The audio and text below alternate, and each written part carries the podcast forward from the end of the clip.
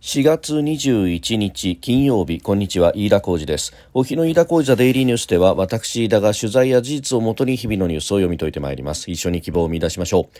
今日取り上げるニュースまずは今日発表されたあ2023年3月の消費者物価指数であります、えー、変動の大きい生鮮食品を除く総合の数字が前年同月比3.1%のプラスだったということであります。えー、それから対ロシア制裁についてでありますが、えー、G7 各国がですね対ロシア全面禁輸も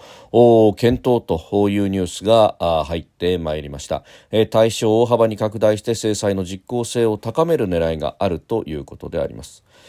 えー、それから台湾海峡をめぐってでありますがアメリカとフランスのトップ大統領が電話会談を行いまして台湾海峡の平和と安定の重要性で一致をしたということでありますアメリカ政府が発表したというところですが、まあ、先のマクロンあフランス大統領のですね、えー、台湾情勢に関してヨーロッパは米中どちらにも追随追随すべきではないと、えー、いうふうに述べて物議を醸したことに対しての確認という部分もあったようです。収録しておりますのが4月21日日本時間の夕方6時半を過ぎたところです。すでに東京の市場閉まっております。日経平均株価の終値はえ昨日と比べて93円20銭安2万8564円37銭で取引を終えました。アメリカの景気の先行き不透明感円高の進行が重荷となって利益確定の売りに押されたということでありました。まあ、あの円高の進行といっても1ドル134円台だった昨日から133円台後半と、えー、いうことで、まあ、少し円高に触れたということで、えー、あります。えー、さて、まずは、総務省が今日発表した3月の消費者物価指数の速報値であります。生鮮食品を除いた総合の数字が104.1となりまして、えー、前年同月比3.1%の上昇となっております。まあ、19ヶ月連続の上昇であるとかですね、あるいは、えー、電気ガスなどの料金が抑制されたにもかかわらず、えー、伸びが続いているじゃないかというようなことが出てきております。で、まあ、この物価の上昇がですね、えー、円安であるとか、あるいは金融緩和の副作用だという形で、まあ、緩和を手締まった方がいいのではないかというところに、まあ、つながっていくような話でありますが、えー、一方でですね、あの、生鮮だけではなく、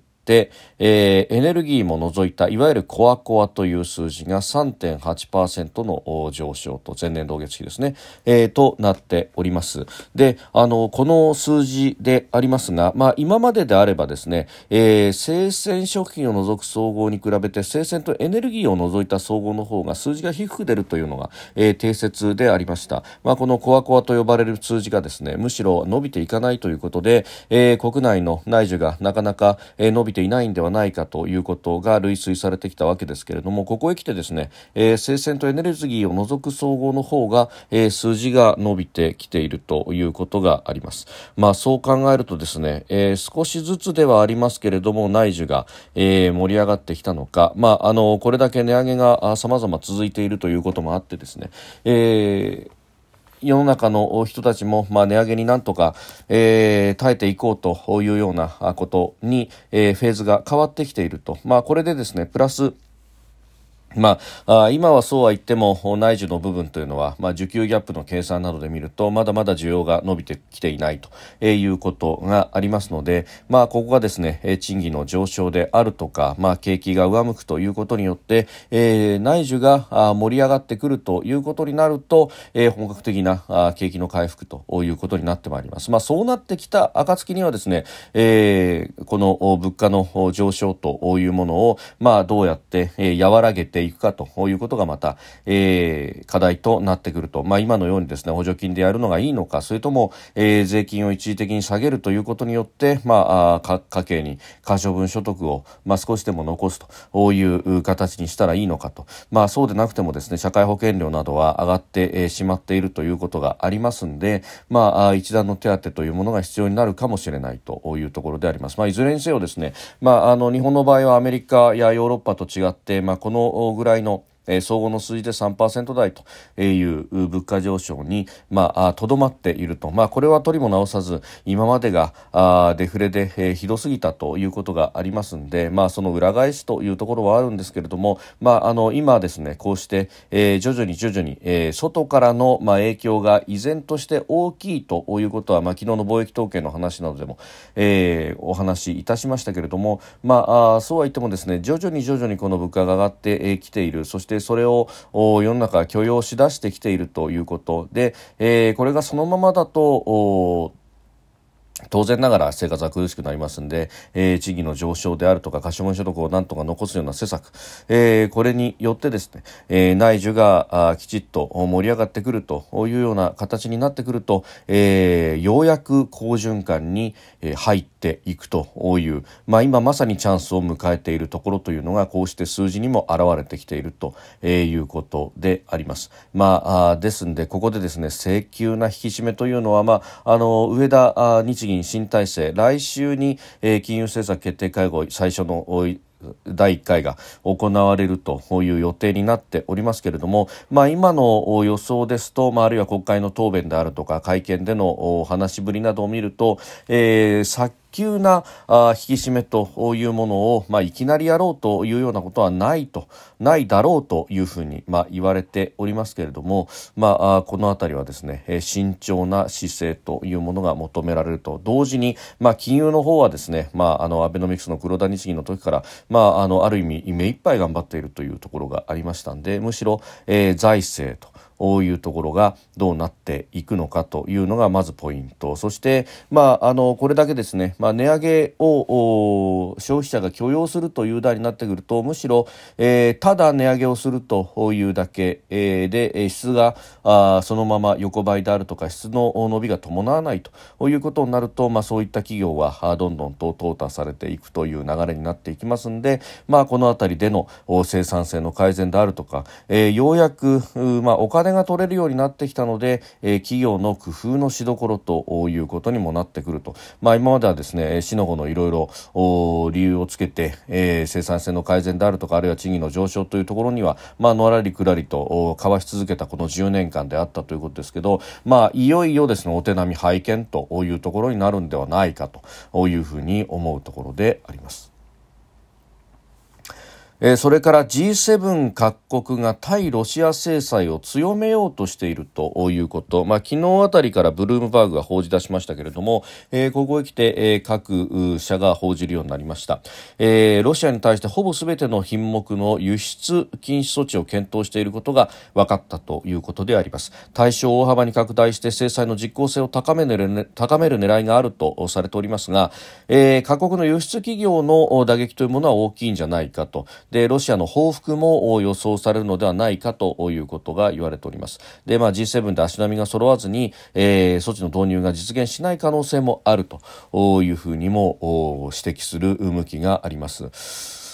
まあ、あの日本からということでいうとこのところ盛り上がっていたのはですね、えー、中古車の輸出等々というところ、まあ、特に日本海側の積み出し港では相当中古車がですね、えー、列をなしているということが言われておりましたが、えーまあ、この中古車に関してはですね、えーまあ、経済制裁の、まあ、ある意味、えー抜け穴といいますか、その制裁にかかっていなかったところでありますんで、えー、まあ、そして新車に関しては、各国なかなか、え、出すことができないということですが、この中古車は、えー、その網に引っかからないということで、まあ、だいぶ需要もあったということでありますけれども、まあ、あの、そういったものなどがですね、えー、金融になるということになると、当然ながら、まあ、業者としては痛いということになります。で、えー、日本としてはですね、まあ、輸出の部分もそうなんなんですけれどもじゃあ輸入の部分がどうなんだというと、えー、例えばサハリン1、2であったりとかあるいは北極星アークティックという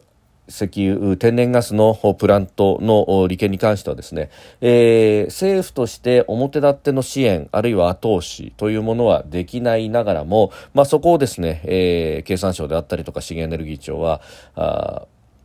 個人の、個々人のというか、まあ、私企業の判断であるということ、まあ、おのおのの企業に委ねるんだという形の、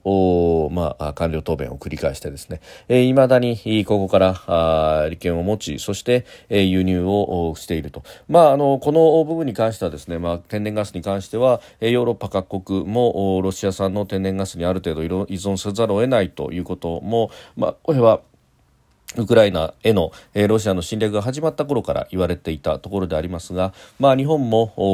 多分に漏れずというところがございます。まあ、あのこの辺りが今後どうなっていくのか G7 としてこうしてですね、えー、輸出も禁輸をするということになるとじゃあ輸入の方はどうなのよとでしかも議長国自らやってるのということになると、まあ、その辺は少しいい具合が悪くなってくる。まあ、ただ、えー、今原子力が止まっているでさらにに CO2 を削減しなければならない石炭火力なかなか動かせないという中で天然ガス一本足打法のようになってしまっているというこのエネルギーミックスのですね非常にアンバランスさというものもまた一方の議論としてはあるわけであります。まあ、ここら辺をどうしていくのかというのも、えー、問われるところになろうかと、まあ、思うところです。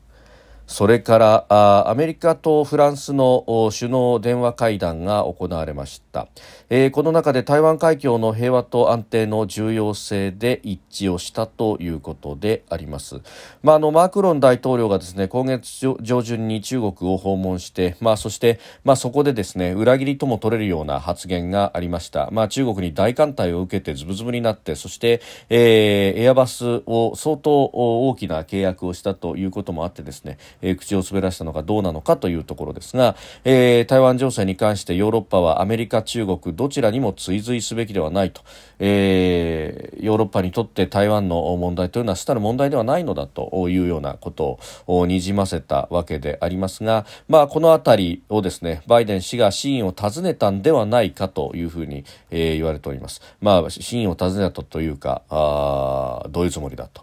いうことを確認したんではないかと。いうことも言われております。まあ、あのフランスのねこの独自路線というのは、まあ、あかつてのドゴール大統領の例であるとかを見てもですね、まあ、時々こういう発作的な反応を示すというのはあるわけでありますが、えー、折も折このウクライナ情勢で、えー、各国の団結そして、えー、この同じようなですね力による現状変更であるとか、えー、国際秩序を踏みにじる国際法の、えー、枠をですね、えー、超えていくというような行為というものはあ世界中どこであっても許してはならないんだと、まあ、これは日本も外交青書にそれを謳っているわけでありますが、まあ、各国ここを確認しなければならないところで一抜けみたいなことをですね、えー、やる経済的な利得のみとに走ると。いうことは、まあ、アメリカとしても看過はしがたいというところだったんだろうと思いますしまたここはですね、まあ、こうしてバイデン大統領は釘を刺したのかもしれないぞというのが、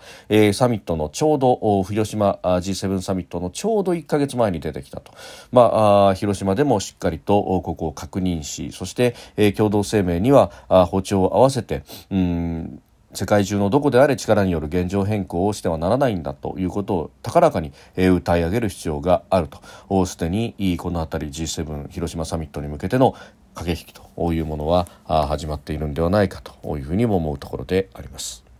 飯田小泉デイリーニュース月曜から金曜までの夕方から夜にかけてポッドキャストで配信しております。番組ニュースに関してご意見感想飯田 TDN アットマーク Gmail.com までお送りください。飯田小泉デイリーニュースまた来週もぜひお聞きください。飯田小泉でした。